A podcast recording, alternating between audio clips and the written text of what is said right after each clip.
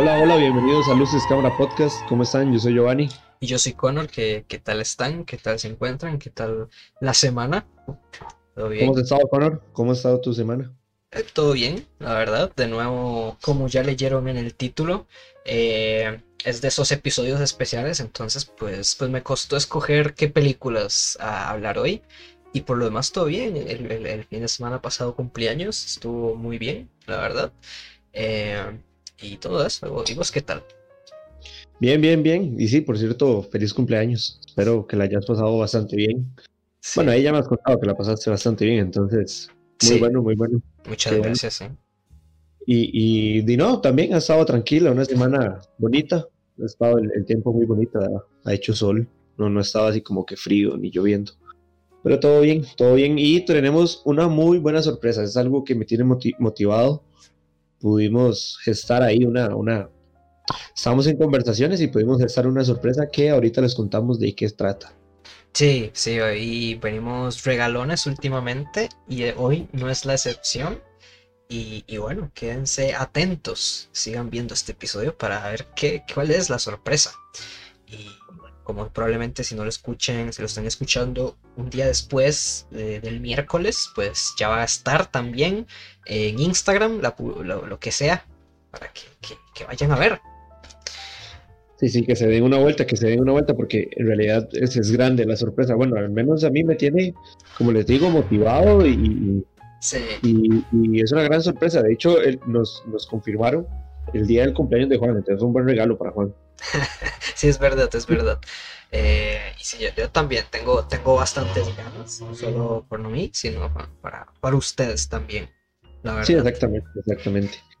Y, hoy venimos con, con, un episodio de esos que les gusta mucho a la gente, ¿verdad?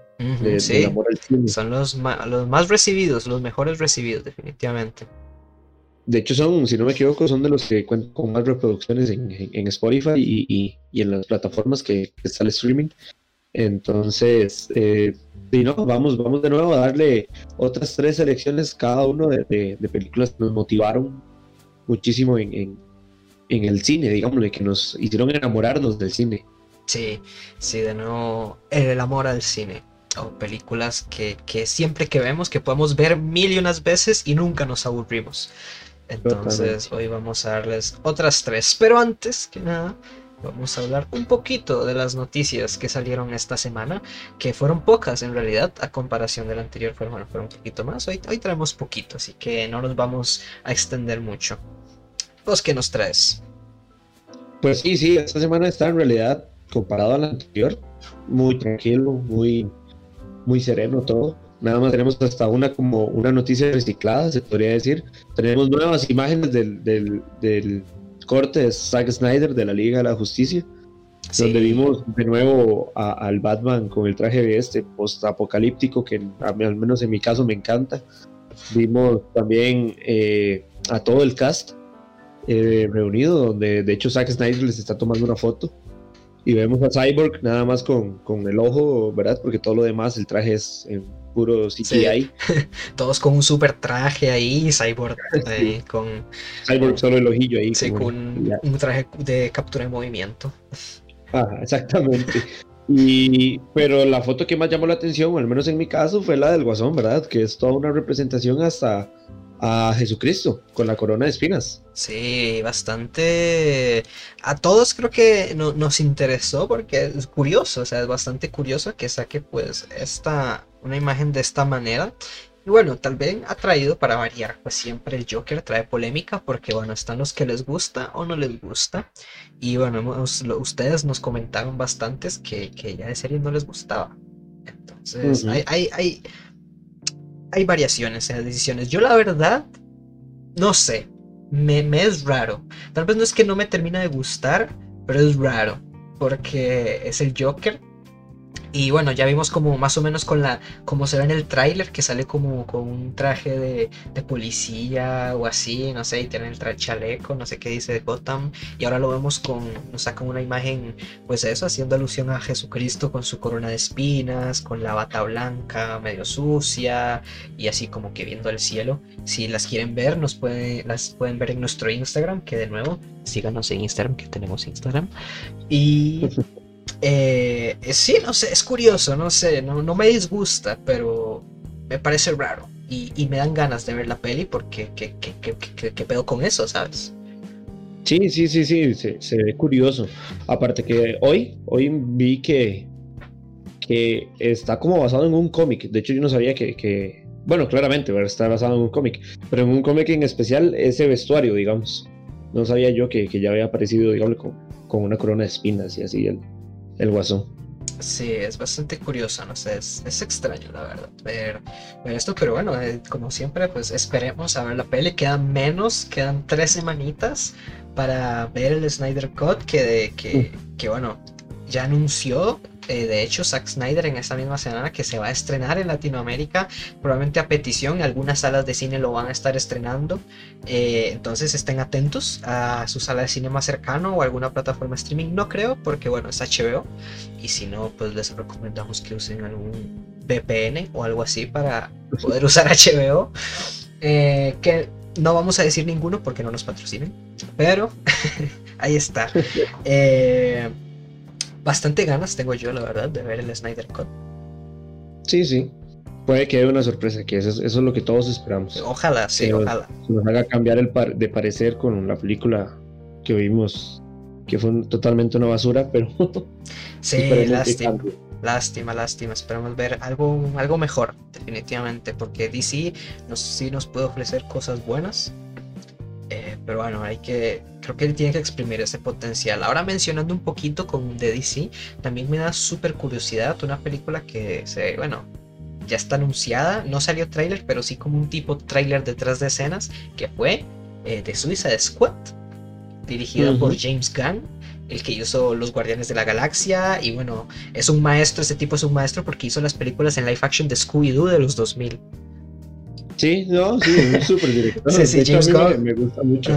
es de lo que más destaco, pero sí, James Gunn pues tiene bastantes cosas y a ver, porque bueno, después de la polémica que pasó con Marvel, de que por un tweet lo censuraron de Marvel y de Disney, pues lo contrató Warner y ahora está haciendo The Suicide Squad.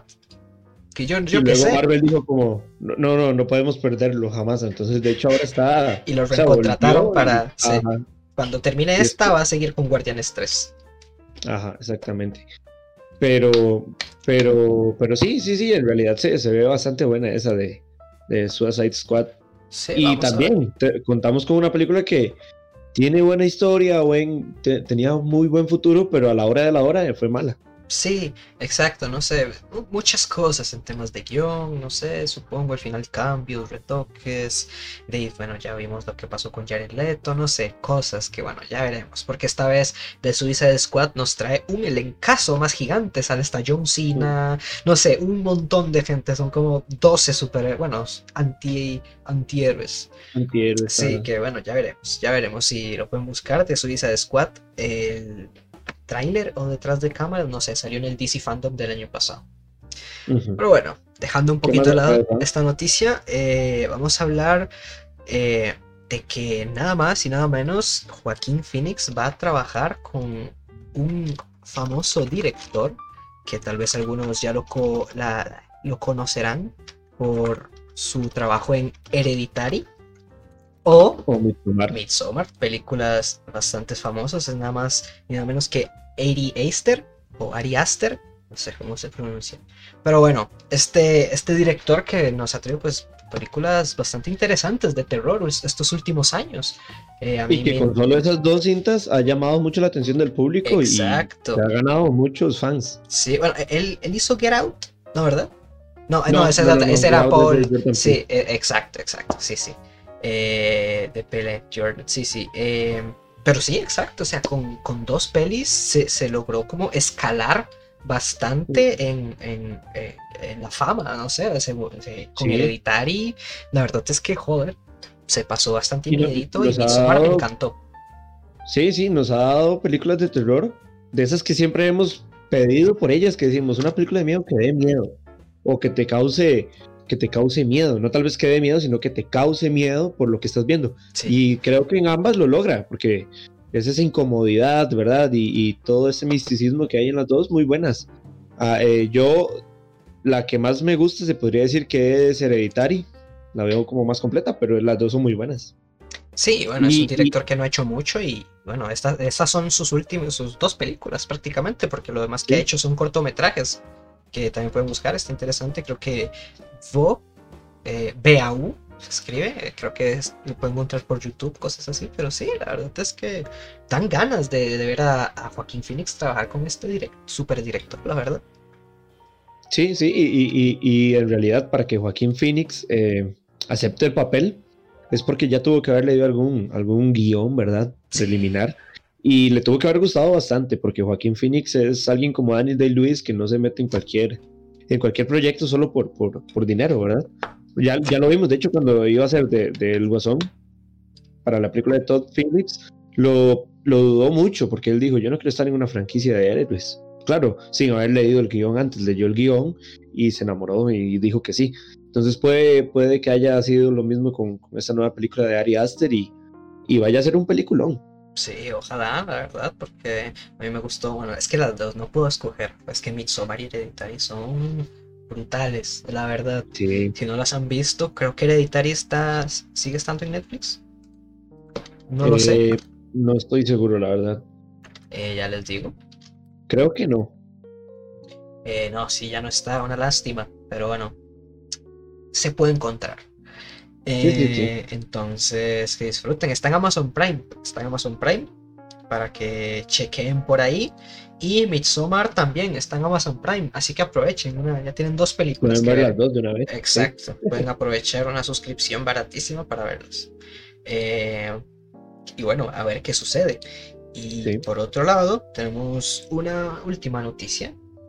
Un poco triste. Un poco triste para, para los que me considero, yo también, nos consideramos seguidores de la, de, de la banda o del dúo de la separación de la mítica banda francesa Daft Punk, que ha participado en muchísimas, muchísimas películas con su, con su música. recuerdo una ahorita, podría ser Clímax de Gaspar Noé, que tiene un super soundtrack. Y, y, y la saga de Tron, también, Tron, exactamente. La de Disney, de Tron Evolution. Y, y en teoría, que bueno, está bastante triste, como digamos, fue porque nos cogió a todos desprevenidos. De un pronto a otro vemos que suben una nueva canción, un nuevo álbum llamado Epílogo. Y al final, pues nos llevamos esta enorme sorpresa. Y joder, la verdad es que sí pegó, pero bueno, habían planes comentando un poco de que Disney, bueno, planeaban hacer una tercera película de Tron, de Tron y esperan contar con Daft Punk entonces, ¿será, ¿será que vuelven? Porque se acaban de separar. ¿Será que vuelven para hacer Tron la tercera? O, al final se tendrán que conseguir otras personas? No sé. Pero eso nos da, aunque sea para pensar un poquito. Nos puede dejar, aunque sea un poquito de esperanza. Sí, sí, lástima. Lástima porque el trabajo de ellos es muy bueno. Es, es, es diferente. Y siempre han sido diferentes y, han innovado mucho en, la música electrónica, que es como su fuerte, ¿verdad? Han trabajado con superdirectores como Michel Gondry. Eh, no, son, son es, increíble, aparte que es una banda un poco vieja, ¿verdad? De los 80s, por ahí. Es del 93. Del 93. Del 90, bueno, imagínate. Sí, sí, tiene mucho estilo como ochentero, digamos. Entonces, pero, pero no es nada nueva, o sea, tiene, tiene su, su, rato de estar en el, en el mundo de la música. fueron 22 años, sí. Sí, claro, duele, duele, duele esta pérdida, pero de vamos a ver, tal vez vengan con proyectos individuales. Sí, tal vez como nos puedan sorprender en un reencuentro con esta esperada película también, o tal vez no, no sé, a ver qué nos depara el futuro, pero sí fue una noticia un poco triste, porque su música creo que ha marcado bastantes áreas, no solo en sí el área de la música, sino también a las películas, como ya dijimos. Entonces, y todo su arte, ¿verdad? Como, sí, su estilo, exacto, el estilo que tienen y todo ha marcado mucho en la cultura pop general. Entonces, una lástima, pero bueno, como dicen al final, también todo lo bueno tiene su final. y por cierto, por cierto, cambiando un poco el tema, eh, darles gracias porque el sábado anterior tuvimos una muy buena interacción con ustedes donde estuvimos recomendándoles cinco películas para ver en Netflix, eh, ya que es la, la, la plataforma de streaming que la, que, que la gente más tiene, digamos. Entonces, eh, ahí estuvimos recomendándoles varias películas para los que la vieron, ya varios nos comentaron. Eh, me llegaron varios mensajes de, amigos o amigas o, hasta gente desconocida que vieron, que vieron las películas. Entonces, muchas gracias por, por el apoyo y esperamos que, que, les hayan gustado bastante porque en realidad eh, todas son muy buenas películas las que recomendamos. Sí, y este, este fin de semana se va a venir otra recomendación que esperen.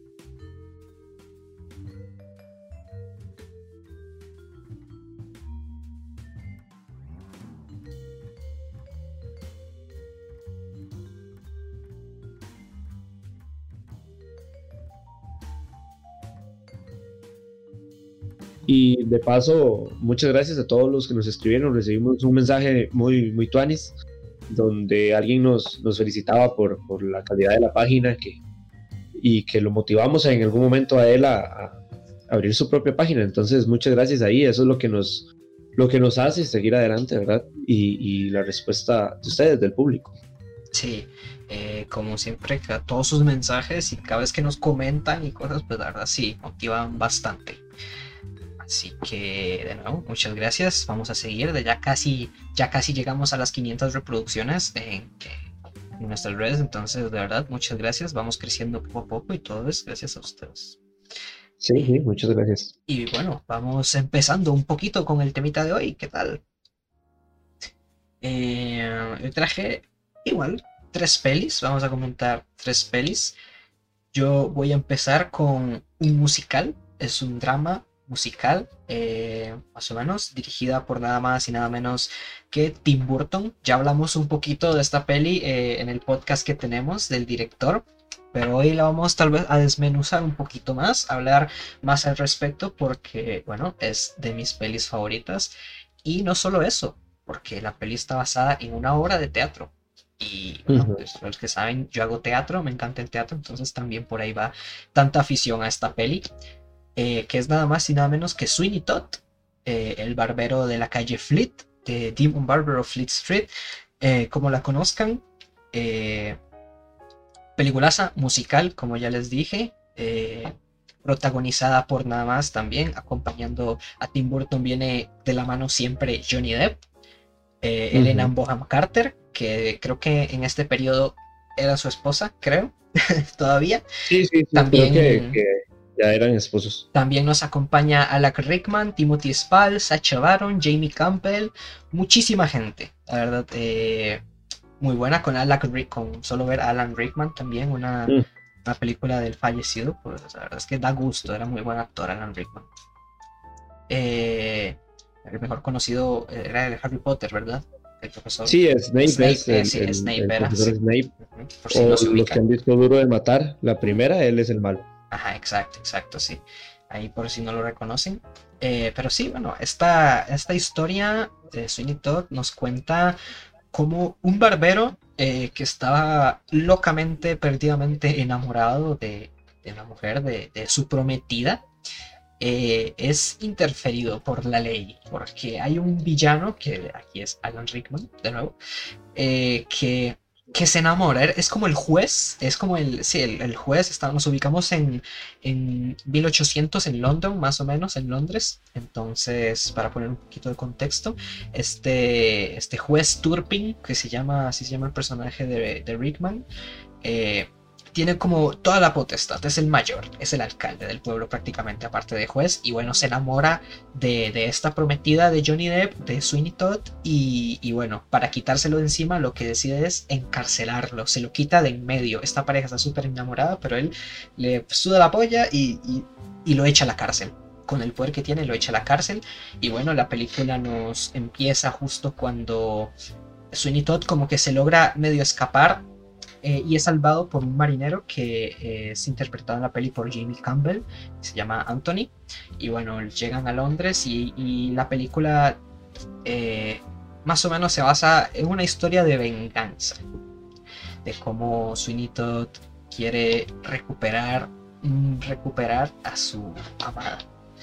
Y bueno, nos acompaña con música genial, nada más y nada menos que por el compositor original de la obra de teatro, que es Stephen Sondheim.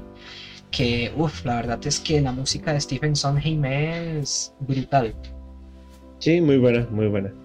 Y bueno, la peli se llevó un Oscar, ganó Oscar a, de nuevo, creo que fue mejor vestuario, mejor música. Eh, la peli salió en el 2007 y bueno, aparte de eso se llevó otros 34 premios y tuvo montones de nominaciones de actuación, vestuario, eh, muchísimas cosas. Que, que, bueno, la verdad, como les digo, vale la pena. La peli dura dos horitas y, y si les gustan los musicales, creo que este es genial. Eh, a comparación del original, que lo he visto, eh, por cierto, esos creo que se puede encontrar en YouTube también. Yo lo he visto en su momento en YouTube, la, obra de teatro original de Sweeney Todd. O hay otras representaciones también muy buenas. He visto bastantes y todas en YouTube pues, se encuentran. Está bien, la verdad. A la original, la original fue interpretada por Len Coryu como Sweeney Todd y Angela Lansbury como eh, Mrs. Lovett, que ese es el personaje en esta peli de Elena Bohan Carter, que, que, bueno, la verdad en original pues la música y las voces, más que todo las voces de, de, los actores es brutal y acompaña muchísimo con la música. Y en esta, esta no se queda atrás. También Johnny Depp pues nos da una buena interpretación. Ya te digo yo que en algunas canciones no le llega al original pero igual está bastante bien. Es una película que se disfruta bastante y es bastante sangrienta por ahí para que aprovechen si es que les gusta. A mí me gusta bastante la, la bueno, aparte de la ambientación, ¿verdad? Que es muy cuidadosa, es, es muy sutil, todos los detalles están bien colocados. Me gusta mucho eh, cuando cantan, toda la coreografía que hay, ¿verdad? En, o sea, toda la dinámica que hay en, con, el, con todo el cast que está presente en la escena y, y, es muy buena, la música, las canciones son muy buenas. Yo no he visto la obra, pero entonces no tengo como con qué, con qué compararla, digamos, pero, pero al menos la película, de hecho, me parece una de las mejores y no es mi favorita de Tim Burton. Sí, es, que, ojo, sí, es que Tim Burton, gente, o sea, ya sabemos que, que más o menos qué, qué estética puede tener la peli, que la, atención al detalle, exacto, todo el color, sí, sí, es, es, que es Tim Burton, gente, es muy buen director y, esta peli, eh, aunque no te gusten los musicales, creo que por la historia te puede atrapar bastante. Claro, claro, no, no, y por, y por exactamente la historia, la historia es muy buena. Y las escenas, me recuerdo todavía la escena donde, donde literal él es el barbero, ¿verdad? Y está eh, haciéndole la barba a, uno de los, de los hombres del pueblo y, lo mata, ¿verdad? Entonces me acuerdo que esa escena es, uff, y si no me equivoco es de las primeras. Entonces, sí. está bien cargadita de, de, sangre desde el primer momento. Es, es muy bueno, a mí me gusta bastante, la verdad. Sí, sí, aprovechen. Por desgracia ya no está en Netflix, estuvo en Netflix muchísimo, muchísimo tiempo. Claro. Pero ahorita, ahorita por desgracia no. Eh, pero bueno. de Netflix te está quitando sus cosas. Exacto. Muy difícil de conseguir, no creo que sea, ya que pues tiene bastante renombre la peli. Así que ahí les dejo una recomendación musical, terror, trama, más o menos, gore. Sí, es una buena combinación, tiene de todo un poco. Sí, sí, Sweeney amigos.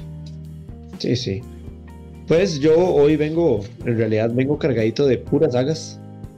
De hecho, las, las tres, bueno, sí, las tres sagas que traigo hoy, porque las tres son sagas, cada una tiene tres películas, entonces se podría decir que voy a hablar de nueve películas al mismo tiempo. sí, toca bastante. Sí, sí, sí, pero, pero vamos a ver. Eh, la primera que, que voy a mencionarles es de Indiana Jones. Y en realidad, ahora que recuerdo, Indiana Jones no tiene tres, no es una trilogía. Por mucho tiempo fue una trilogía, pero ya tuvimos la cuarta entrega. sí, pues esta película eh, en realidad la vi desde muy pequeño. Recuerdo desde que tengo memoria de haberla visto y, me encanta. La primera que es Riders of the Lost Ark es considerada entre una de las mejores películas, aparte de Steven Spielberg, del, del mundo, digamos, de la historia del cine. Eh, porque, es muy completa, es muy, muy completa. De hecho, la película es del 81 y costó tan solo 18 millones de dólares, pero recaudó 389 millones de dólares. O sea, puedes imaginarte, Juan. Sí, Eso es demasiada plata la que recaudó. Claro, ¿verdad? Tenés a, un director como Steven Spielberg atrás, a un creador y productor como George Lucas, Exacto. cuando viene del, del exitazo de, de Una Nueva Esperanza entonces, wow, obviamente todo el mundo quiere ir a ver. Sí, claro. Lucas pasa de, del universo a y hablar de, del elegido, hablar de, de un arqueólogo súper guapo que, que, atrae a todas las mujeres y tiene aventuras recogiendo piecitas, ¿verdad? Entonces recaudó bastante. Recaudó bastante. casi 200 veces lo que costó la peli. No sé, una barbaridad, la verdad. Increíble, increíble. De hecho, bueno, la, la, la, peli, para los que no lo conocen, es, es que me extrañaría mucho a alguien que no conozca Indiana Jones, pero bueno. la peli trata sobre un arqueólogo que es profesor en una universidad, pero aparte de eso también trata de, de mantener todo ese patrimonio cultural y, rescatar lo que sea posible. Entonces se embarca en muchas aventuras tratando de recuperar algunas, algunos artefactos o, o, quitando artefactos de gran valor de manos malvadas, por así decirlo. En este caso. Entonces esta primera, en este caso exactamente, en la primera se ve cómo trata de encontrar el, el, arca perdida, ¿verdad? El arca que, que, se le fue encomendada a Moisés, si no me equivoco. Sí, ¿verdad? Sí, sí. Creo que sí. Sí, sí. Sí, porque fue de ahí era donde, a, lo que recuerdo eh, religiosamente, ellos, Moisés, cuando estuvo en, en, en, el desierto, de ahí sacaban el maná, que era lo que consumían el pueblo, el pueblo con Moisés, ¿verdad? Y ya eso es toda una historia. Pero entonces vemos cómo, cómo andan en busca de esto y detrás de ellos siempre están los nazis, ¿verdad? Estaban los nazis también porque ya se sabe históricamente que, que Hitler en la vida real eh, era un fanático de todos esos artículos, ¿verdad? Religiosos y como hasta mágicos en cierto modo. Y quería encontrarlos, porque él decía que al tenerlos iba a tener, eh, iba a ser aparte de tener todo el poder, ¿verdad? Militar que tenía, eh, iba a poder conseguir todo el poder que no fuera terrenal, sino como celestial y así. Pues esta peli llegó en el 81, muy buena, de las mejores, como les dije. Luego en el 84 sale la segunda, tres añitos después, que es Indiana Jones y en el Templo de la Perdición. Muy buena. De hecho, la, primera, eh, Indiana, eh, perdón, él, eh, George Lucas, la había planeado desde que estaban en la universidad. Entonces él decía, tengo dos ideas ahí, como me imagino como escritas, y una era Star Wars y la otra era Indiana Jones, ¿verdad? De hecho se llamaba Indiana Smith.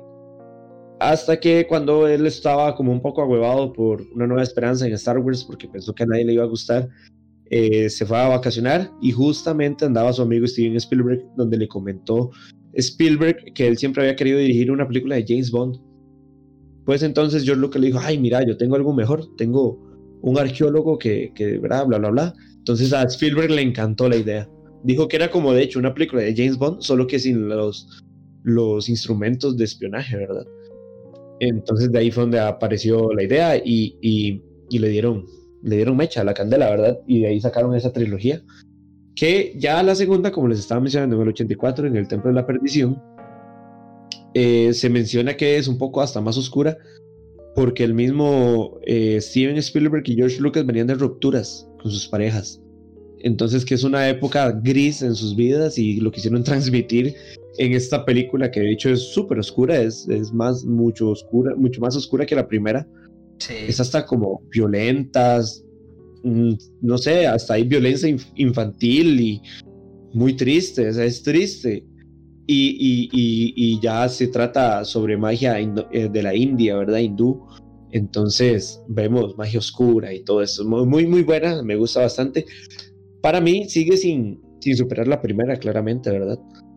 Luego, eh, cinco añitos después, sale la tercera y la que se consideraba como la última de la saga, que era Indiana Jones y, el, y la última cruzada, que sale con, con, con, este personaje de Sean Connery, que hace el papá de Indiana Jones, un súper, súper actor y un súper personaje. Entonces vemos donde, donde ya se montan en una última, se van a una última cruzada, por como lo menciona el título, ¿verdad? Y van en busca del Santo Grial, porque de nuevo el, el, ejército nazi anda detrás de él. De hecho, hay una escena donde hay un cameo de, de Hitler, entonces ahí muy curiosa. Por mucho tiempo fue mi preferida. Siento que, que hasta podría ser mi preferida de la trilogía, aunque sé que la primera es, es mejor. Pero me gusta mucho por el papel de, de, Sean Connery. Y aparte que como la vi con, con mi papá y, y así, entonces siempre era como, que me recordaba a esto, ¿verdad? Entonces, me, me gusta bastante. Y esta, estas dos últimas, la segunda costó 28 millones de dólares y recaudó otra vez 383 millones de dólares, demasiada plata. La última, la tercera, costó tan solo 48 millones de dólares, ya era como el triple de lo que había costado la primera, pero recaudó 475, o sea, recaudó más aún. Y ya mucho tiempo después, en el 2008, ¿verdad? Salió la última película que conocemos, que es de la Calavera de Cristal. Esta sí costó unos 185 millones de dólares, muchísimo más que, casi que 100 veces más que la primera, ¿verdad? Y aún así... y aún así recaudó 786 millones de dólares, casi 800. Es demasiada plata, demasiado. Y eh, de momento se sabe que, que, viene una nueva producción, ¿verdad? De, de, y la última en la que Harrison Ford dijo que iba a estar haciendo el papel de, del Dr. Jones. Entonces, sí. hay que ver qué pasa. En teoría se, se estrena el otro año. Exacto, tiene fecha programada para el otro año, pero bueno, ya veremos. Ojalá que en el transcurso eh, este año pues nos enseñan algo, aunque sea una fotito, un teaser, un trailer, porque desde el 2008 eh, nos dejaron sin Indiana Jones. Y bueno, y, ya pensando que la última fue un poco polémica porque hubo mucha gente a la que le gustó y hubo, mucha gente a la que no. A mí en especial sí me gusta, la verdad es que la calavera de cristal la disfruto bastante. Como dice Giovanni, no es la primera, no es el arca perdida, pero coño, que está muy buena, a mí me gusta. Y siento que ya Steven Spielberg, Steve, eh, no dije nada, siento que ya Steven Spielberg se manda con, con sus ideas, ¿verdad? De, de alienígenas y sabemos que es un gran fanático de este tipo de historias, entonces mete todo su gusto en esta última, ¿verdad? Sí, sí, y pues está bastante bien. Algo curioso eh, de estas películas es que las películas perfectamente pueden concluir, podemos verlas y, y la misma trama sucede si quitamos a Indiana Jones del medio. Si quitamos a Indiana Jones del medio de la película, la película sigue pasando lo mismo, prácticamente no hace nada en toda la película, pero es algo curioso, es algo curioso que si nos podemos terminar viendo la peli, pues al final todo pasa alrededor de él y, y él como que no hace mucho, pero todo lo sale bien y, y está bueno, pero no sé, una curiosidad. Sí, una, y, y, y Todos, los villanos son tontísimos, no sé. Sí, sí, sí, sí. sí. Al final son, son los villanos buenas. son los que se la cagan. son, son, muy buenas películas, siento yo, y aparte han dado paso a muy buenos juegos, como los de Lego. Uh, Recuerdo que los sí, juegos exacto. de Lego me encantaban. Muy porque era como jugar la historia, solo que jugarla. Exacto, y el Lego, que es súper más divertido, tenía los personajes, hasta podías, cada vez que avanzabas, desbloqueabas nuevo personaje y cada personaje uh -huh. tenía como diferentes cosas que hacer, funciones, ¿no? Los juegos de Lego en general siempre han sido bastante buenos, no solo para los, los físicos, sino los videojuegos también. La verdad es que sí, el de Indiana Jones lo recuerdo con mucho cariño.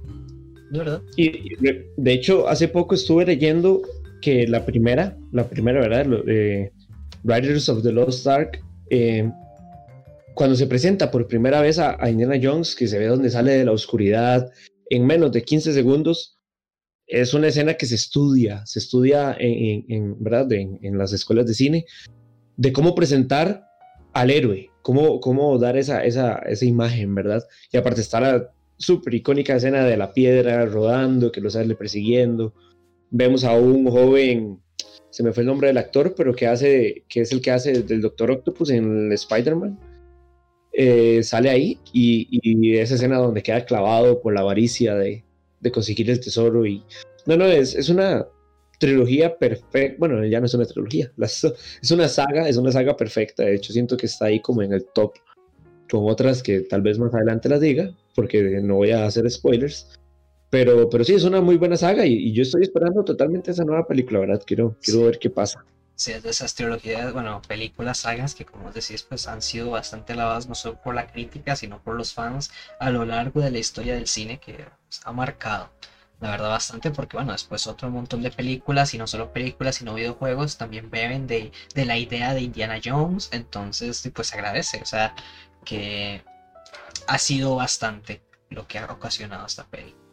Que puntazo, ahí está la, la saga de Indiana Jones, de verdad bastante recomendadísima. Sin duda. Y algo bueno es que está en Netflix, las tres están en Netflix, entonces muy accesible de ver. Uh -huh, sí, sí, eh, que está en Netflix, la verdad es que siempre es un puntazo. ¿Y vos, Juan? ¿qué ah, están más los cuatro, están los cuatro. Perfecto. Sí, están los cuatro, están los cuatro. Eh, ok, está bien. Eh, les voy a comentar a ver qué más traigo. A ver, revisemos qué más traigo por aquí. Ah, ok, para su suerte les traigo otra película que está en Netflix. Y no, no por nada, sino porque es de Netflix. Eh, una producción... ah, creo que no es muy conocida. Bueno, al menos no he hablado con mucha gente que no la conoce de plano. eh, otros sí. También es de un director un poco desconocido. Es de Zach Hiltich.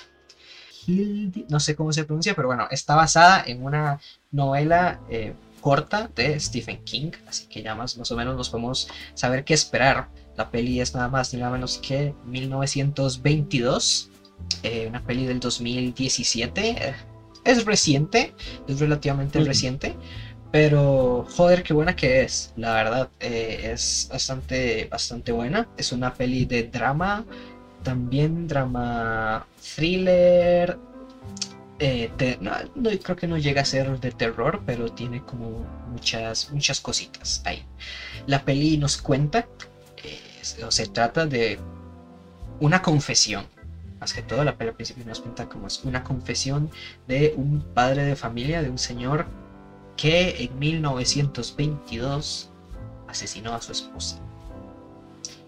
No como cualquiera, sino que eh, aparte de asesinarla, convence a su hijo para hacerlo juntos. O sea, que es un asesinato de un padre y un hijo a la esposa y madre. Una situación que ya tal vez desde inicio nos, no- nos puede chocar, porque dice, "Bueno, ¿qué, qué, qué es esto? Y, y bueno, la verdad es que la peli eh, nos, es- nos presentó un drama increíble, como les digo, es más que todo como la confesión y el, eh, la culpa que este personaje siente, cómo lo, lo carcome al final, cómo tal vez en un inicio siente que va bien, pero al final la culpa es lo que lo come todo por dentro y cómo se va un poco desmoronando todo lo que le quedó después de, de que decidió eh, cometer este acto. Y, y la película, pues la verdad es que está súper, súper bien dirigida. Como les digo, este director en realidad no es muy conocido, eh, eh, no ha hecho muchas cosas. Eh, ha hecho como más que todo cortos y alguna que otra episodios de series ha trabajado, pero joder, la verdad es que con esta peli Netflix le dio la oportunidad y se la dio. Nos presenta planos súper interesantes y bonitos en una estética de, como ya, di- ya dije, 1922 en el campo. Eh, y bueno, el- al principio todo esto pasa porque el, bueno, la madre de familia es como un poco más de ciudad, un poco más pipi, un poco más fresa, como diríamos por aquí. Y bueno, eh, ellos viven en un campo, tienen sus 100 acres de, de plantaciones y su granjita, todo bien. Y bueno, la esposa decide en un momento que se quieren mudar, que ya es tiempo de dejar el campo e ir a dejarlo por una vida de ciudad. Y bueno, y el padre que está interpretado por Thomas Jane, eh, bueno, no dije, pero sí, eh, esta película cuenta con Thomas Jane, Molly Parker, Dylan Schmidt, eh, también actorazos. De hecho, Thomas Jane eh, lo destaco porque sale en otra de mis pelis favoritas que ya comenté en un Amemos por el amor al cine, que sale en Boogie Nights. Es uno de Ujú. los como matones eh, que salen alrededor de la peli, en toda la peli, y uno que tiene como pelo largo y un bigotazo. Bueno, Ujú. es ese. Sí. Es Thomas Jane, la verdad es que bastante buen actor y en esta, esta también se luce bastante. Y bueno, como les dije, el personaje de él de- se llama Wilfred James y pues él no quiere dejar la vida porque bueno, es la vida que él siempre ha conocido, es la vida que quiere y la que le quiere heredar a su hijo, que es la vida de campo. Y, y bueno, entonces se va complicando porque la esposa llama a abogados y prácticamente, le- y, y no solo eso, porque también quiere el divorcio y además quedarse con el hijo. Entonces como que quiere quitarle absolutamente todo a su esposo. Entonces ahí nos muestra esta situación y cómo poco a poco se va desarrollando hasta que llega al punto donde convence a su hijo y decide matar. Sí, algo fuerte, bastante fuerte. Sí, y bueno, la peli nada más dura hora, hora 40 eh, y como les digo, un drama bastante intenso de cómo Eh, una persona se ve envuelta en culpa y las consecuencias que trae a veces tomar decisiones como siempre hay otra salida. Eh, que es al final el tema que nos expone un poquito la peli de decisiones apuradas y, bueno, es que está bastante bien. La fotografía a mí me encanta de, esa peli. La fotografía, la ambientación, volvemos a la ambientación, ¿verdad? Que, que, o sea, es de 1922. Entonces, tiene que ser muy cuidadosa, ¿verdad? Y algo que me llama mucho la atención es que en Rotten Tomatoes, 1922, a la gente no le gusta. La gente tiene, le dio un 57% de aprobación, mientras que es, eh, según el consenso de críticos, tiene un 91%. De, de hecho, está en Fresh, en Rotten Tomatoes. Entonces, ya eso siempre es un indicio de que es muy buena cinta. Sí. ¿verdad? Pues a la gente no le gusta mucho, pero a los críticos eh, especializados les, les, llama la atención. Entonces vemos que, que, es muy buena cinta. En realidad a mí me gusta bastante y, sí. y, está ahí en Netflix. O sea, y nunca la van a quitar porque es una producción de ellos. Exacto. Con la crítica siempre hay que tener cuidado. Ya de paso aprovechemos para recomendarles un poquito que se fijen en más cosas, no solo en una fuente. Tal vez Rotten Tomatoes puede ser la fuente de confianza de muchas personas, cosa que ya digo yo que no es de mucha confianza. Pero bueno, está Rotten Tomatoes, IMDB, Metascore, Metacritic. No sé, hay muchas cosas que bueno, que ya yo lo que yo les recomiendo es leer un poquito de la crítica y después ver la peli para sacar sus propias conclusiones, porque al final no siempre la crítica coincide con, con nosotros. Entonces... O verla, y cada uno hace, hace su, Exacto. Su, apreciación, ¿verdad? Entonces, sí. sabrán si les gusta o no. Puede que a lo que a todo el mundo le gusta, a ustedes no les gusta, y a los que no les guste, eh, a los demás sí les guste. Entonces, nunca hay que quedarse con, con, lo que digan los demás, nada más verlo. En realidad, y, pero sí, volviendo a la, peli, a mí me encanta, me, me, parece una historia muy curiosa, aparte claramente, ¿verdad? La historia es de, del maestro Stephen King, entonces siempre nos mantiene al borde de, nuestro asiento viendo la peli. Sí, o leyendo el libro, lo que sea, pero sí, definitivamente Stephen King es el maestro del terror y del suspense, que se nota, se nota una muy buena adaptación. Eh, la novela corta también la pueden encontrar por ahí. Eh, actuaciones de verdad buenísimas que joder, y si te pone a pensar, todos los planos que tienen son interesantes, la paleta de colores que usa, te pone en tensión, la verdad es que te pone a veces en tensión con algunas cosas como ratas, no sé, que son un personaje más en esta historia, las ratas, no sé. De verdad, se las recomiendo montones eh, para que saquen un ratito y la disfruten.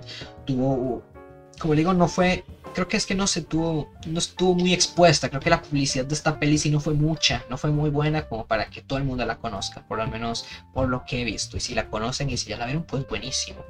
¿verdad? Muy buena y que fue de las primeras, ¿verdad? En estos, en el año 2017 apenas estaba empezando como Netflix a romper el hielo con sus producciones.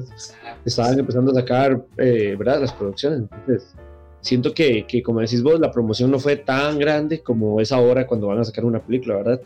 Y tras de todo, era un director poco conocido, quizá los actores sí bastante conocidos que han salido, como decís vos, en Boogie Nights y la Delgada Línea Roja, pero aún así no tuvieron tanto, tanto burumbum, ¿verdad? Como decimos acá, entonces, pero, pero véanla, véanla, y ahí, ahí está, eso es lo bueno, ahí está, o sea, es fácil de conseguir. Exacto. Y si quieren pasar un buen, un buen rato de suspenso, véanla, porque en realidad es bastante, es grotesca, es, fuerte, fuerte. Vale la pena, con, también con el mensaje que te deja y algunas otras cositas, vale la pena. Y bueno, esa sería mi segunda recomendación. Pues, ¿qué nos traes? ¿Qué más? Sigamos. Estoy caliente. Vamos a ver, vamos a ver. Traigo otra saga, otra saga que esta sí es una trilogía viejita también, viejita, más viejita que Indiana Jones, es del 79, si no me equivoco, 79, 78. No, creo que aquí lo tenía. 79, sí. Del 79 que otra vez, ¿verdad? Vengo con... De hecho, todas estas trilogías o todas estas sagas que, de las que voy a hablar han tenido un pegue en recaudación, ¿verdad? De, de, de la taquilla increíble. Entonces siempre traigo los datos de cada una porque eso me sorprendió muchísimo. Esta saga que traigo es Mad Max, mm. que justamente el fin de semana cuando estuvimos con, con las recomendaciones eh, pusimos Mad Max Fury Road, que está en Netflix, es muy buena. Que de hecho un amigo mío me comentó que la vio con, con la novia y que les encantó. Es muy buena para los que no la han visto, véanla. Pues llega un director muy poco conocido con, con, su, con su inicio, ¿verdad? Se inicia con una super película que se llama Mad Max. El director es George Miller de Australia. Pues donde nadie daba nada por la película ni por el director. En realidad la película costó 350 mil dólares. Ni medio millón de dólares. O sea, costó 350 mil dólares. Nada, nada de plata. Pero ¿sabes cuánto recaudó, Juan? Recaudó 100 millones de dólares. 100 mm. millones. O sea, estamos hablando de que costó quizá, ya hablé que un poquito más de, de, un cuarto de millón. De un cuarto de millón. Y te da 100 millones de vuelta. Es demasiada plata. Es demasiado.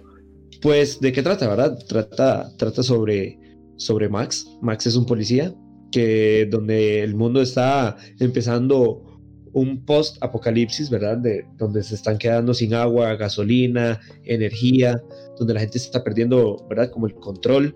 Y en las calles de Australia hay unas bandas donde, donde, de motociclistas donde violan, asaltan, secuestran, todo, ¿verdad? Por este cambio de agua, gasolina y todo esto de, de utensilios para vivir, entonces de recursos. Entonces, Max es un policía que trata de mantener como el, el, equilibrio de, de, que el mundo no, no, no, se vaya a la mierda, ¿verdad? Entonces ahí está como en eso. Lo bueno de esta cinta es que vemos muchas, muchas escenas de acción con carros, ¿verdad? A George Miller le encantaban los carros, entonces metía mucha acción con carros, que es tan importante, ¿verdad? El trasladarse en un mundo que está tan feo. entonces, eh, de hecho, una de las curiosidades es que Mel Gibson, que es el que protagoniza a Max, el día de la audición llegó todo golpeado y moreteado y de hecho, o sea, me imagino que hasta sucio. Pues George Miller dijo, no sé por qué este tipo está así, pero este es Max, o sea, me encanta, como tiene así la cara, me encanta. Y fue porque se había peleado el día anterior en, en un bar, Mel Gibson. Lo que la sorpresa que se llevó George Miller es que cuando ya Mel Gibson se le bajaron los moretones, las heridas, ¿verdad? era, era alguien bien parecido, era un tipazo. Entonces no era como el Max que él esperaba, pero, pero por dicha le dio la oportunidad, ¿verdad? Porque creó a este icónico personaje que, o sea, que de hecho cuando salió la última película que es esa Fury Road, yo no me imaginé una película de Mad Max sin Max, o sea, es Max, pero no es Mel Gibson. Exacto. O sea, ¿cómo iba a ser eso posible? Sí, sí, fue, fue chocante, exacto. Cuando salió la última en 2015 fue como, ¿qué, qué, qué pasa? Pero, joder, pero Tom Hardy es Tom Hardy, ¿sabes? Sí, sí, sí, se jala un papelazo, a mí me encanta. Sí. De hecho, Tom Hardy me parece uno, o sea, tiene como, como un perfil muy, muy bueno para ser de Max, se me parece hasta como, como al Mel Gibson que protagonizó a Max en, su tiempo. Sí. Pues llega esta película y, y, de la nada es un boom porque gana 100 millones de dólares. Pues claramente, entonces Hollywood ya puso en la mira a George Miller y, y empezó a ofrecerle muchísimos trabajos, empezó a presionarlo por una segunda película. Y de hecho siempre dice que para la segunda película no fue algo como bonito estarlo grabando porque, porque te, lo presionaban mucho, ¿verdad? Claro, le decían la segunda, la segunda, o sea, con la primera generaste 100 millones, ¿con cuánto vas a generar con la segunda? Pues para la segunda le dieron 4 millones de dólares y recaudó 36 millones, ya no recaudó ni la mitad de lo que había recaudado con la primera, pero la, la sorpresa es que aquí pasa lo mismo que en Star Wars. La segunda supera la primera. Claro, ya tenías toda la plata para hacer lo que quisiste hacer desde el inicio, ¿verdad? Todos los efectos, todos los carros volando. Ya vemos un mundo mucho peor que en la primera película, donde literal ya hay aldeas donde la gente tiene que pelear con armas por, por los recursos, que es el agua, ¿verdad? De los más importantes. Sí, ya vemos cómo el mundo ha cambiado un poco. Exacto, vemos cómo el mundo ha cambiado un poco es eso, o sea, el, mundo que nos presenta es un personaje más y es por eso, por aprovechar el presupuesto al máximo, porque es algo de lo que más destaca, creo yo, de estas pelis, que es el mundo en el que nos expone. Eh, está, es brutal, Y la, segunda es, una obra maestra, de hecho sale, sale como un, un helicópterito, ahí como un helicóptero todo, todo curioso y, sí. y, o sea, los efectos son muy manuales, que volvemos a lo mismo, ¿verdad? La historia perfecta, suculenta, increíble. Esta es del 81, salió tres años después. Y luego, cuatro años después, en el 85, sale la tercera. sale la tercera, que esa costó 12 millones de dólares y volvió a recaudar lo mismo que la segunda, 36. Entonces ya ahí fue como bajando, ¿verdad?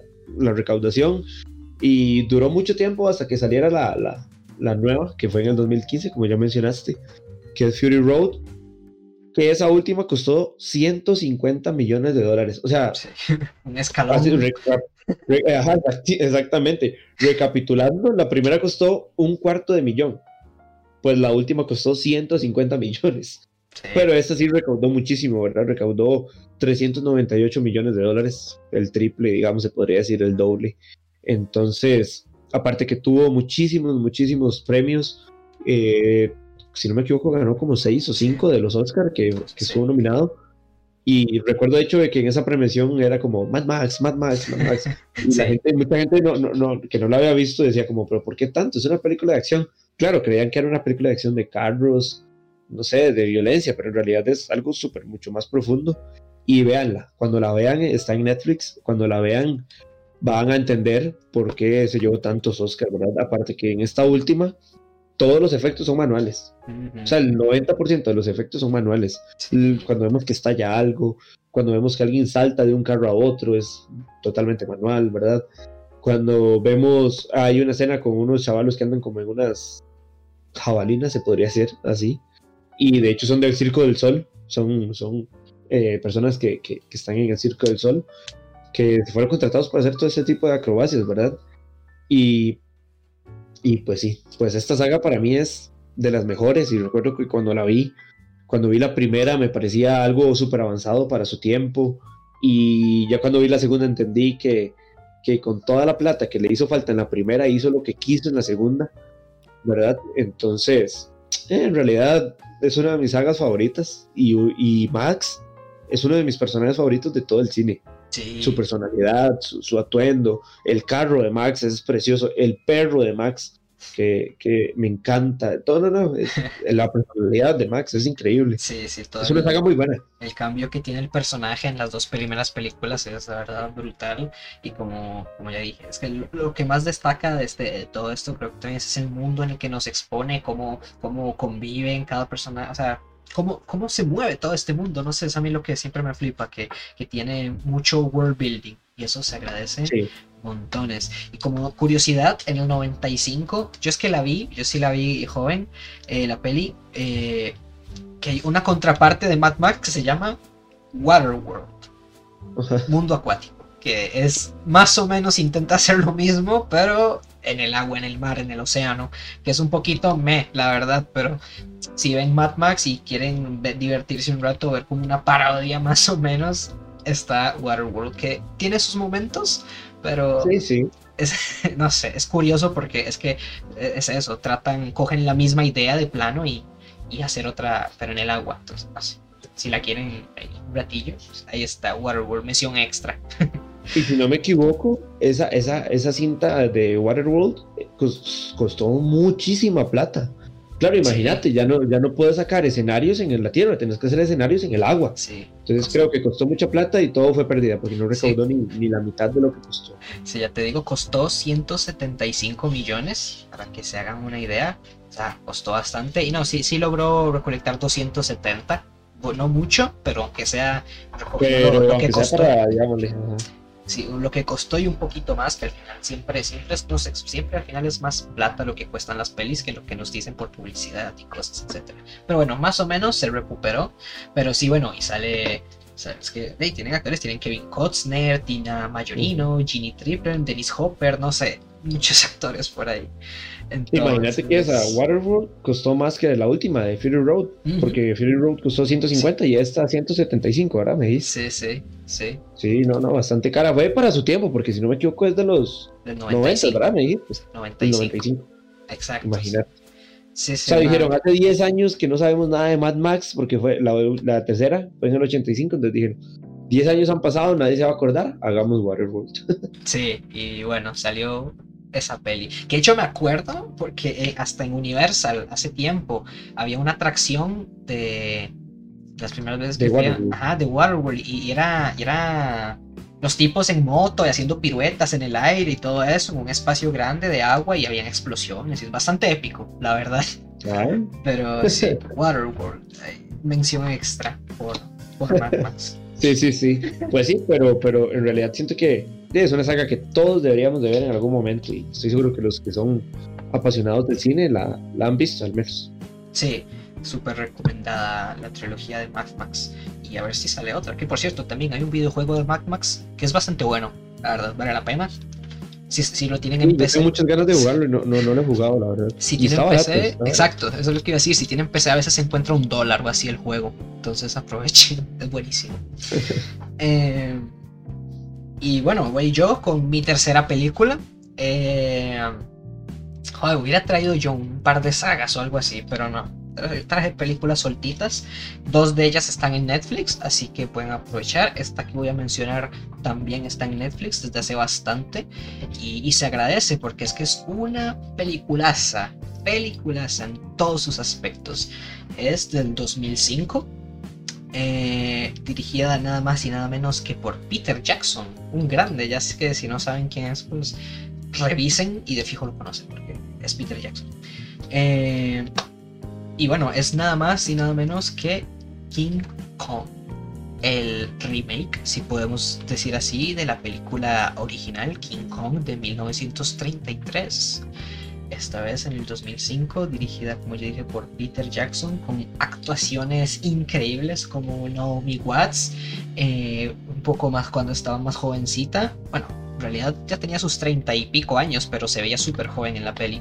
Jack Black, Adrian Brody, Thomas Krenchman, Colin Hanks, Andy Serkis, la leyenda, el grande Andy Serkis, como King Kong y como Lumpy, que por cierto, siempre que sale Andy Serkis se lleva a la pantalla. Todos, son, todos los personajes de Andy Serkis son buenísimos en todas sus pelis. De hecho, el del marinero, el de Lumpy, es que se llama. Sí brutal. Increíble. De hecho, es mi favorito de toda Exacto. la. El barco es mi favorito. Sí, sí, definitivamente. Es un personajazo Andy Serkis en todas las pelis que hace. Y. Y bueno, la peli esta costó, fue un poquito carita, tal vez para su tiempo costó aproximadamente 210 eh, millones y recaudó cerca de 570, 580 millones. Eh, bueno, el doble, aunque sea, pero bastante costosa la peli.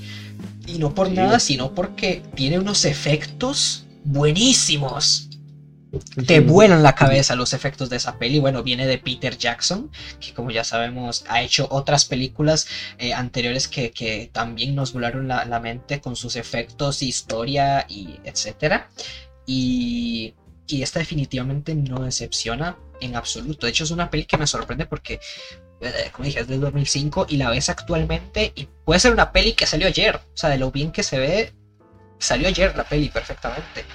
Y, y aparte que se disfruta un montón la historia y todo, bueno, nos cuenta eh, la historia, una aventura de cómo eh, un director de cine es, interpretado por Jack Black, Carl Denham, está produciendo una peli para, no recuerdo qué estudio era, lo mencionan en la peli y no me acuerdo.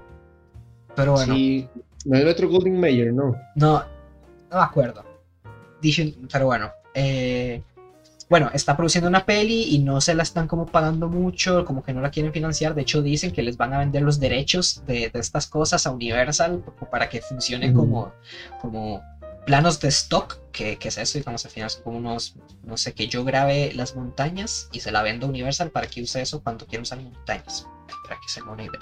Y bueno, eh, entonces como que él está bastante decepcionado, pero tiene un mapa, un mapa que lo consiguió quién sabe dónde, muy misterioso, que nos marca una isla en el Pacífico desconocida por el ser humano, nunca ha sido explorada eh, vive, que se sabe que vive gente ahí y que puede haber algo raro. Entonces él decide proponer hacer una investigación, una expedición a esta isla y contrata pues a, una crew para hacer como esta película. El escritor es Jack Driscoll, interpretado por Adrian Brody, actorazo definitivamente.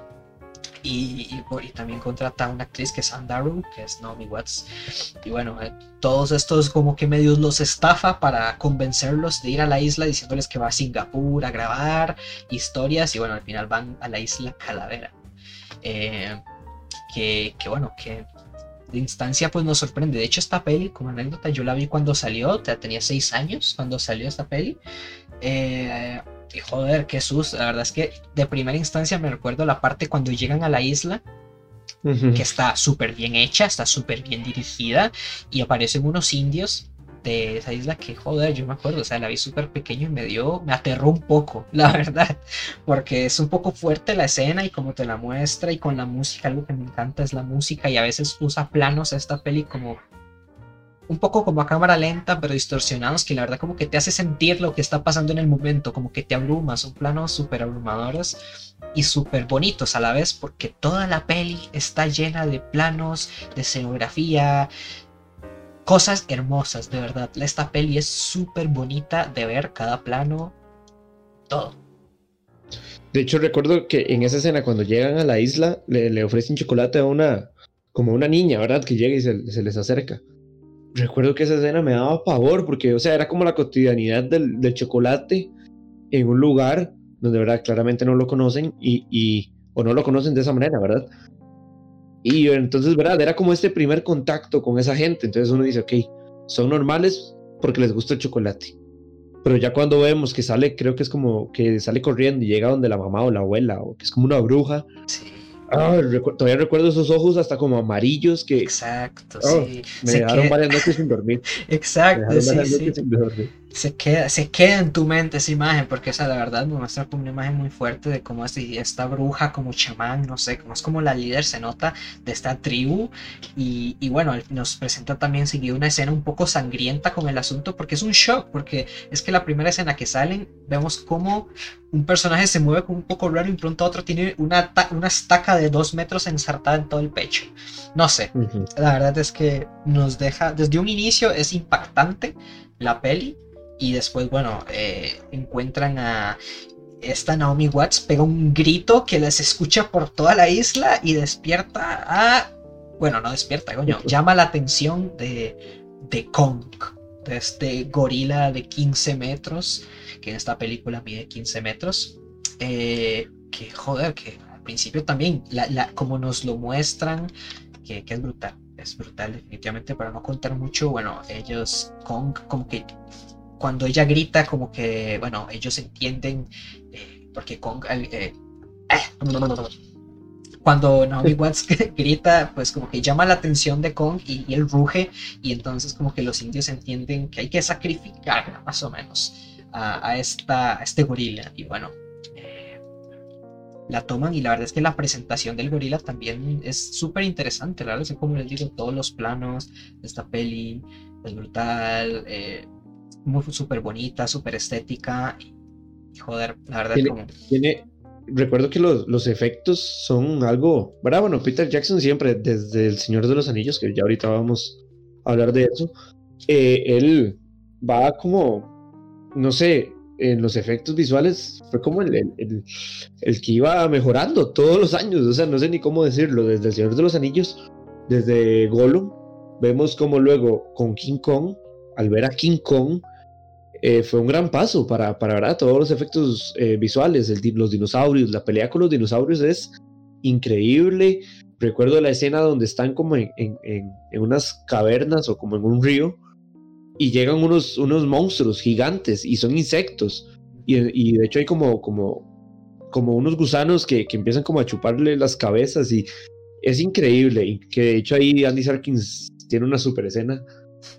Sí. Y, y, recuerdo todo ese diseño de personajes y me, o sea, los escenarios, eh, cuando le están sacrificando a Naomi Watts a King Kong, cuando King Kong la tiene en su mano, todo eso son efectos visuales increíbles para su tiempo, increíbles. Exacto, exacto. Y bueno, después de que, eh, bueno, y al final la trama se desenvuelve en esto, en que King Kong como que, bueno, toma a, a y todo el equipo, la tripulación se dispone a rescatarla de, y encontrarla por toda la isla, su viaje y todo esto. La verdad es que, bueno, digo, es una historia de aventura súper buena, súper interesante. Ganó tres Oscar y tuvo otras 90 y, otros 43 eh, premios y ciento y pico nominaciones.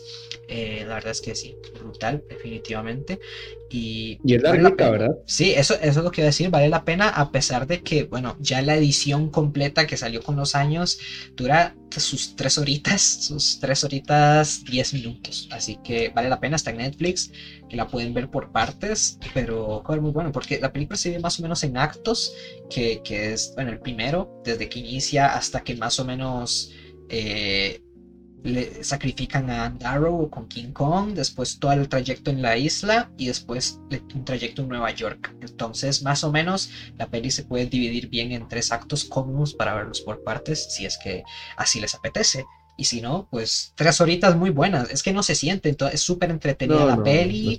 No, no, no, en ningún momento decís, joder, qué cansado. No, es que te mantiene, tiene acción, tiene un poquito de gore, de emoción, de una historia brutal, la verdad, a mí lo, admito, toda la última hora que sucede en Nueva York, a mí me toca mucho el corazón por el desarrollo de que tienen todos los personajes a lo largo de la peli, ver cómo terminan, toda la situación en general, y bueno, y no solo eso, King Kong y, y que la verdad es como una mucho mejor historia que nos cuentan de La Bella y la Bestia.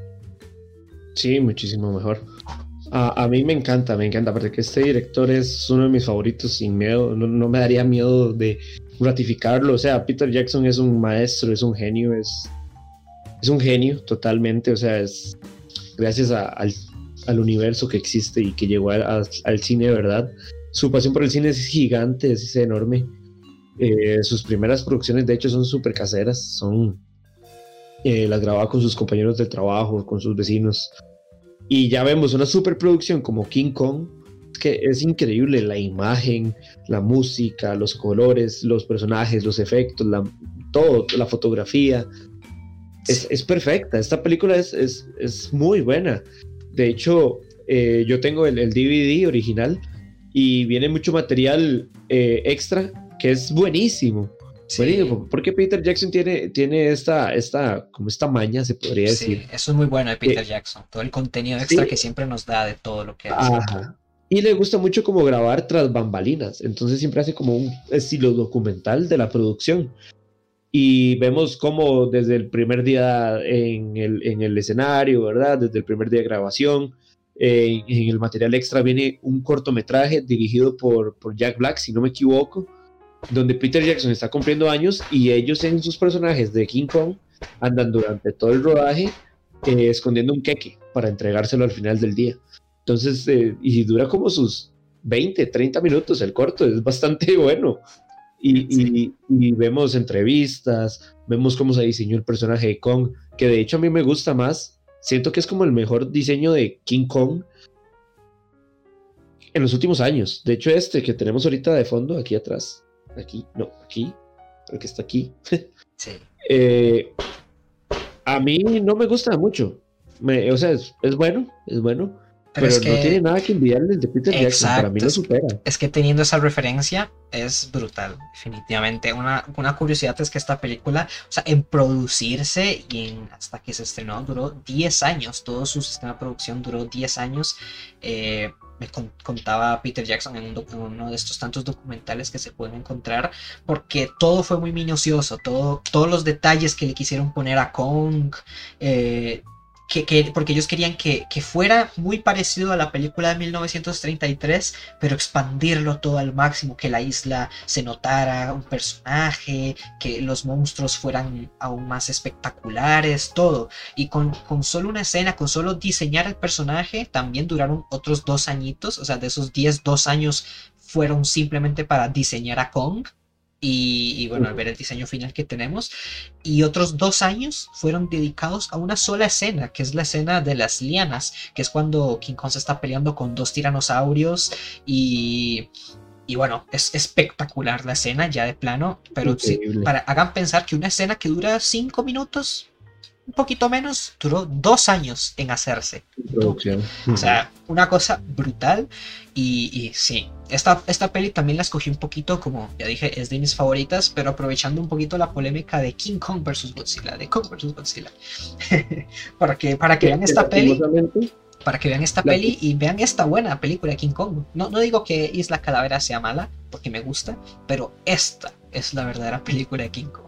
Ajá, es que es eso. O sea, eh, de hecho siento que esta última que hicieron de Kong, eh, la calavera, eh, la isla calavera, fue como para empezar este, ¿verdad? De este universo de monstruos que, estamos viendo ahorita, que de hecho ya viene la, la, pelea entre Kong y Godzilla, pero no fue como pensando tanto en, King Kong, sino que fue como contemos la historia para, para que las nuevas generaciones sepan quién es y, y, ahora sí juntarlo con Godzilla. Exacto. Que lastimosamente Godzilla eh, no ha tenido como una película que le haga honor en realidad, porque la, la, la que salió en los noventas no es tan buena, en realidad es normal. Sí, no, pero, ya no te tiene una película como esta de King Kong de Peter Jackson. Exacto. o sea que, o sea, es, es, un 10. Sí, es, que sí, sí, sí, exacto. Pero bueno, no te digo yo, sí te digo que la, la, las nuevas que están saliendo de Godzilla, bueno, la primera salió Godzilla, no, 2015, creo que salió en 2015, y después la, la, segunda en el 2017, que es Godzilla, el rey de los monstruos.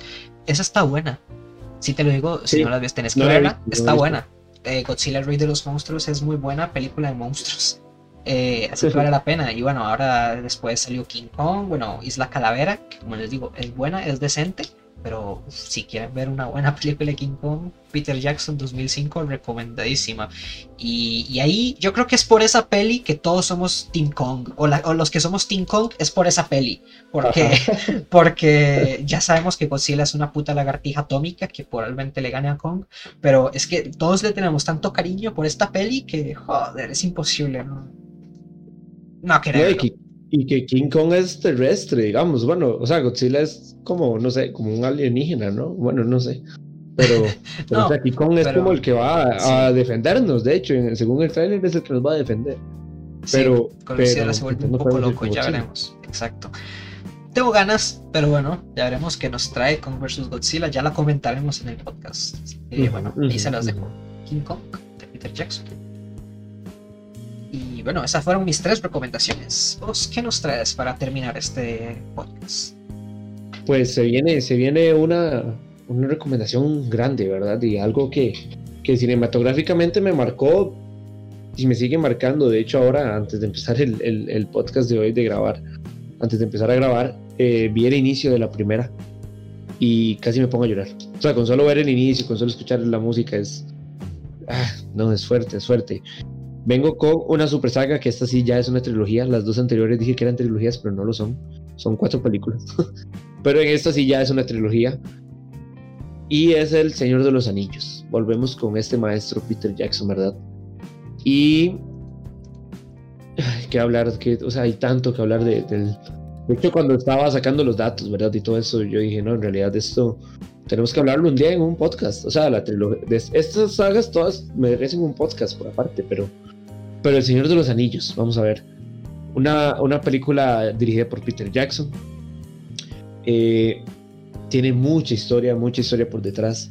Se iban a hacer al inicio eh, dos películas nada más, pero empezaron con Harvey Weinstein, que ahorita es el que está en toda la polémica, ¿verdad? De, de abuso y todo esto, que ahora está en la cárcel. Eh, pero dieron tanta plata, pero vieron que en realidad se iba a sobrepasar ese presupuesto. Entonces eh, Peter Jackson tuvo que irse de, con esa productora y tuvo que ir a New Line Cinema, donde el, el, director de New Line Cinema, que es la productora de la trilogía, le dijo, pero ¿por qué dos películas? ¿Por qué no hacemos tres? O sea, porque el libro son tres libros, ¿por qué no hacemos tres, tres películas? Pues di, eh, Peter Jackson se enamoró de la idea de hacer tres películas y entonces, ¡pum!, se mandaron, hicieron una trilogía. Una, algo curioso es que los Beatles en algún momento le propusieron a Stanley Kubrick hacer la, la trilogía, ¿verdad? Le, eh, le, dijeron a Stanley Kubrick que por qué no hacían El Señor de los Anillos. Hay una película animada del 70 y algo, si no me equivoco. Y, y, y entonces los Beatles al ver, ¿verdad? Todo esto quisieron hacer su, su versión en, en, live action, por así decirlo. Pero había todo un problema con los permisos, con los permisos de los libros de Tolkien, ¿verdad? Entonces, eh, Stanley Kubrick no, no, no pudo hacer la película, lo rechazó totalmente. Entonces, años después los obtuvo Peter Jackson, también con toda una odisea, pero los obtuvo. Y New Line Cinemas le, le dio el luz verde para hacer la trilogía, ¿verdad? Algo curioso es que Peter Jackson tenía los permisos para hacer El Señor de los Anillos y King Kong. Pero con King Kong, la productora se enojó.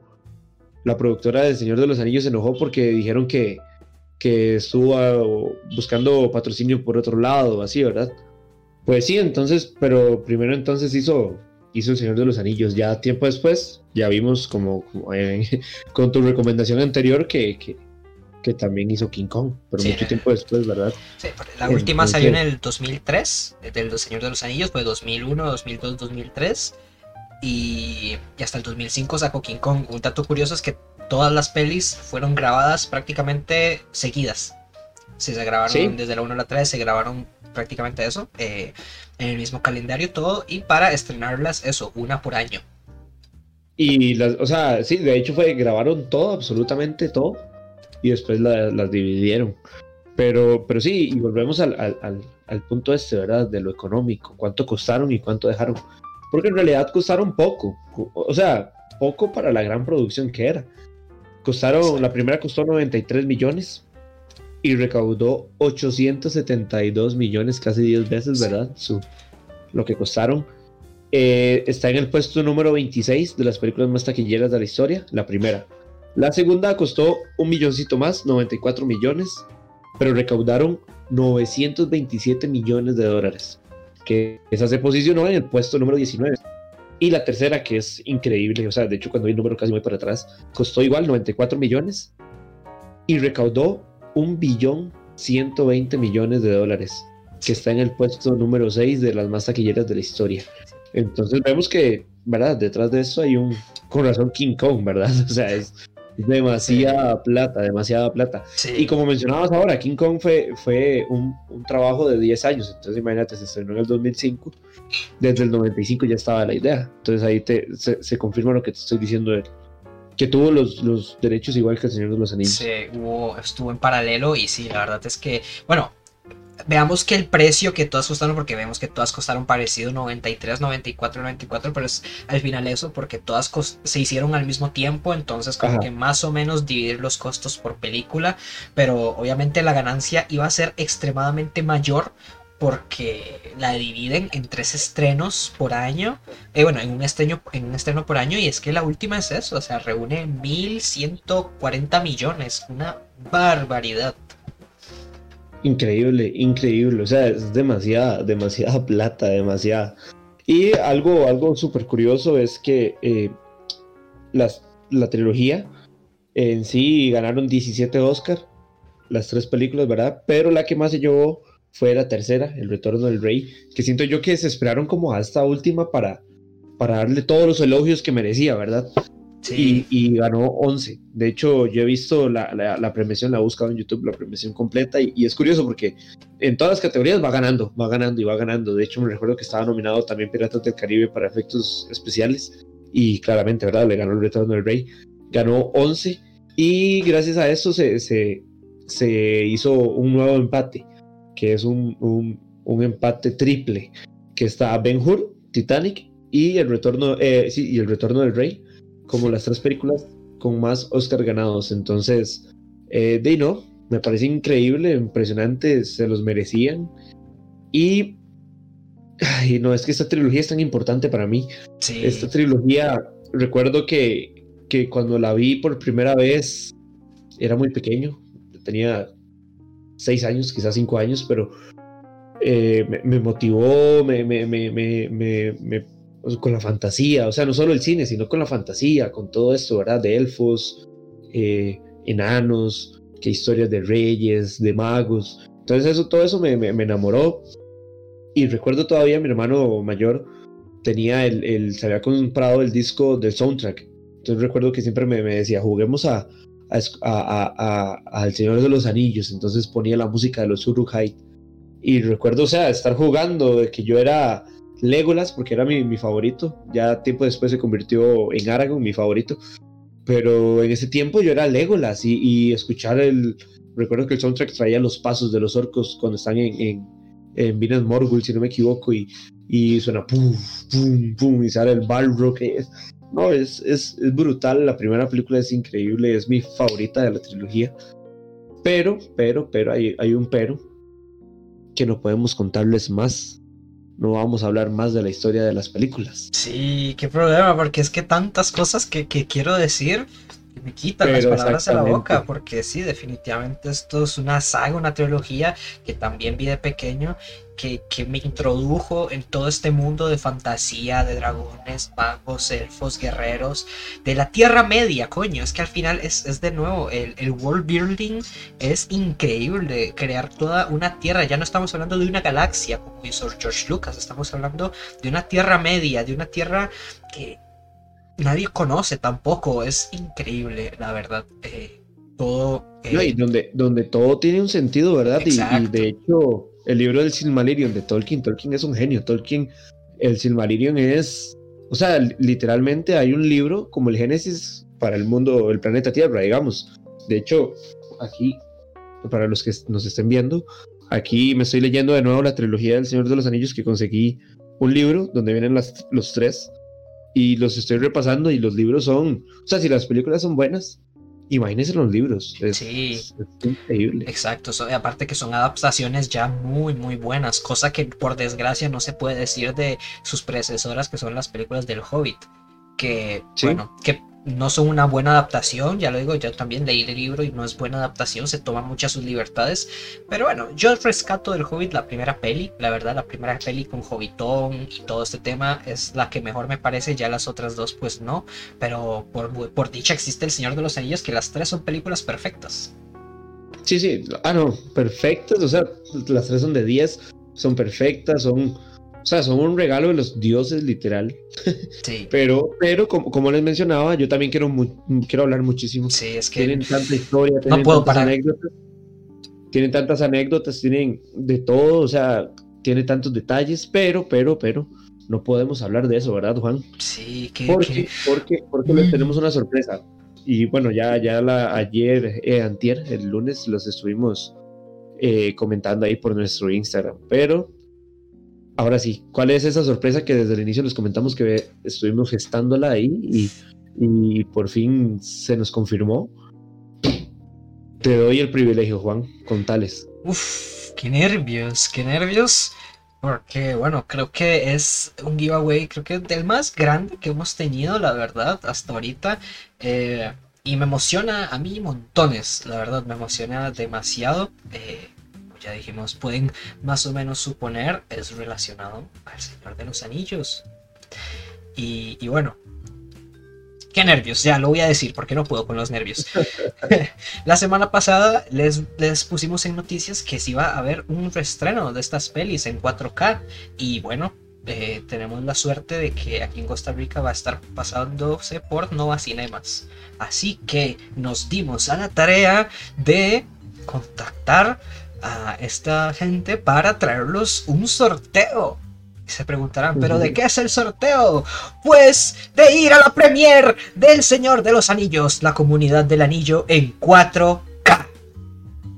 IMAX, en la mejor sala de Costa Rica, IMAX. IMAX, ya está, sin más, en un reestreno de esta saga epiquísima, de las, como les dijimos, de las mejores pelis que se pueden crear de aventura, que, ha significado tanto en, arte popular en sí, que, bueno, y que por dicha nos van a traer una reedición en 4K y las vamos a poder disfrutar aquí y, ustedes también les regalamos entradas para ir a verla. Increíble, o sea, es increíble. Solo, el solo hecho de pensar, de ir a ver la intro de, de la comunidad del anillo, la primera, donde se menciona toda la historia de los anillos que se le dan a los elfos y a los seres humanos y a todo, ¿verdad?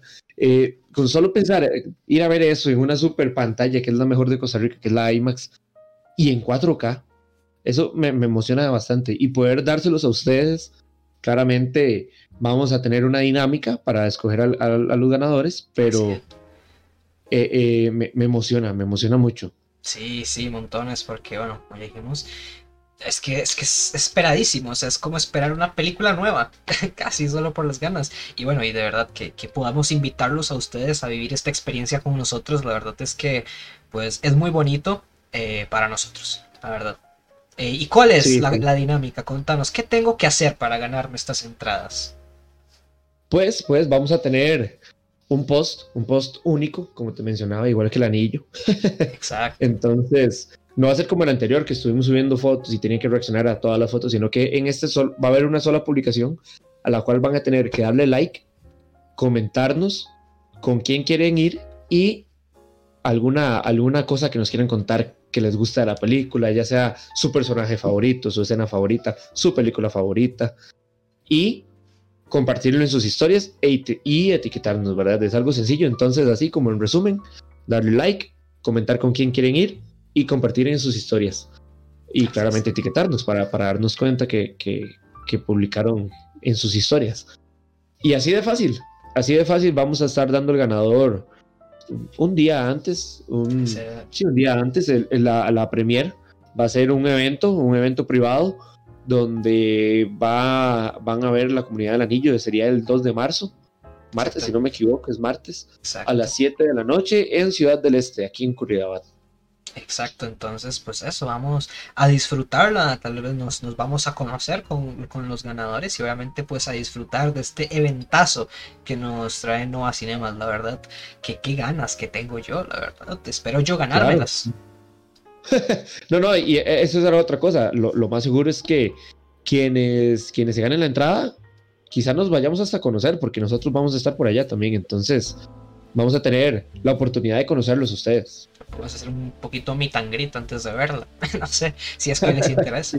Todo bien. Eh, entonces, sí, esa es la sorpresa cargadita que teníamos para esta semana. Tal vez se venga más después. No lo sé. Síganos en Instagram. y sí. Pero sí. Y, sí, entonces lastimosamente no puedo hablar más de esta trilogía. ¿Por qué? Porque cuando veamos esta trilogía en Super 4K, vamos a poder hacer todo un, un episodio especial de, de, de, la trilogía, ¿verdad? Donde estemos comentando todo en todo su esplendor, su calidad y, y, y, su trabajo. Sí, porque se lo merece, se lo merece, como ya dijimos, a montones. Es que es de, de las mejores trilogías que se ha hecho. Y de, bueno, es que con solo decir que también es de las pelis que más Oscar ha ganado, pues por algo será. Sí, exactamente, no es, no es porque, porque sí. Pero, pero sí, entonces ya saben, eh, eh, hoy mismo, hoy mismo que publicamos el, episodio miércoles, vamos a estar eh, compartiendo la publicación y estén ahí atentos. Entonces denle like, comenten y compartan. Así es. Y bueno, eso sería todo por nuestra parte de esta semana, la verdad, bastante extenso quedó este podcast, muy bien, hablamos de películas súper, súper interesantes.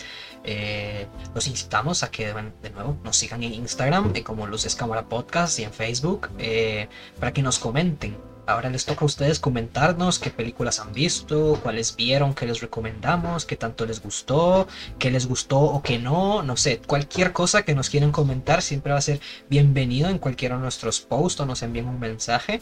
La verdad es que, como dijimos al inicio, se agradece un y siempre nos motiva. Así que de verdad, Muchas gracias por escucharnos. No, yo soy Connor. Y yo soy Giovanni. Y recuerden que este fin de semana vamos a estar otra vez con algunas, algunas recomendaciones más en Netflix. Así es. Así que, bueno, síganos. Y muchísimas gracias por escucharnos. Esto es gracias. Cámara Podcast. Nos vemos la otra semana. Chao. Chao.